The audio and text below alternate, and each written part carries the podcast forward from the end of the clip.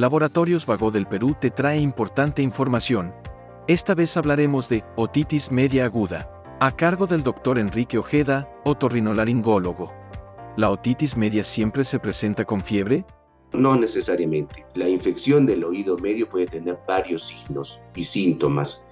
es cierto, como cualquier infección de la vía respiratoria, muchos pacientes pueden tener fiebre, pero no es la única causa pero como parte del proceso de una infección del oído medio, esta se divide en, fases.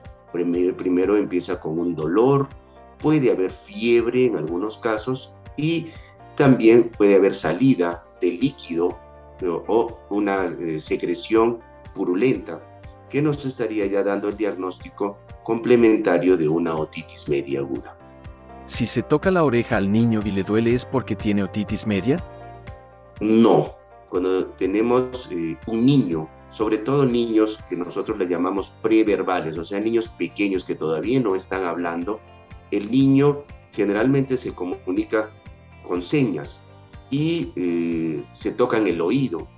No necesariamente estaríamos hablando de una infección de otitis media aguda, pero sí debe llamarle la atención al familiar o a la mamá que está cerca del niño de que algo no está bien. Puede ser desde una otitis media aguda, puede ser la presencia de un cuerpo extraño, puede ser la presencia de algún insecto que puede haberse introducido al oído.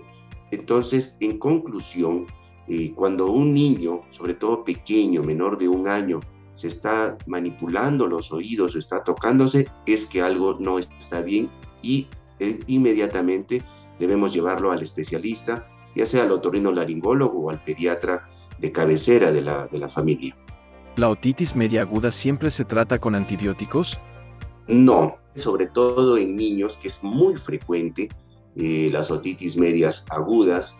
Eh, generalmente, eh, cuando tenemos el diagnóstico ya confirmado, habiendo visualizado la membrana timpánica, lo que hacemos es los médicos les damos generalmente analgésicos para que puedan recuperarse porque estas enfermedades producen mucho dolor y mucha incomodidad y el niño generalmente no puede dormir porque el dolor suele ser intenso, pero generalmente remite al, segundo, primero, segundo día debe estar mejorando.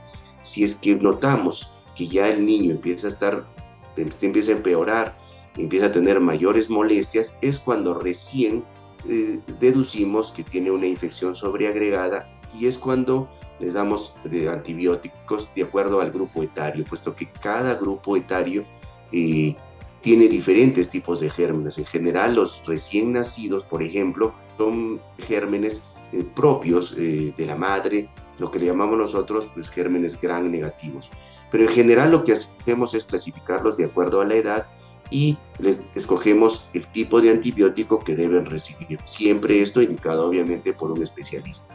Sigue informándote con Laboratorios Vago del Perú. 30 años. Misión que trasciende.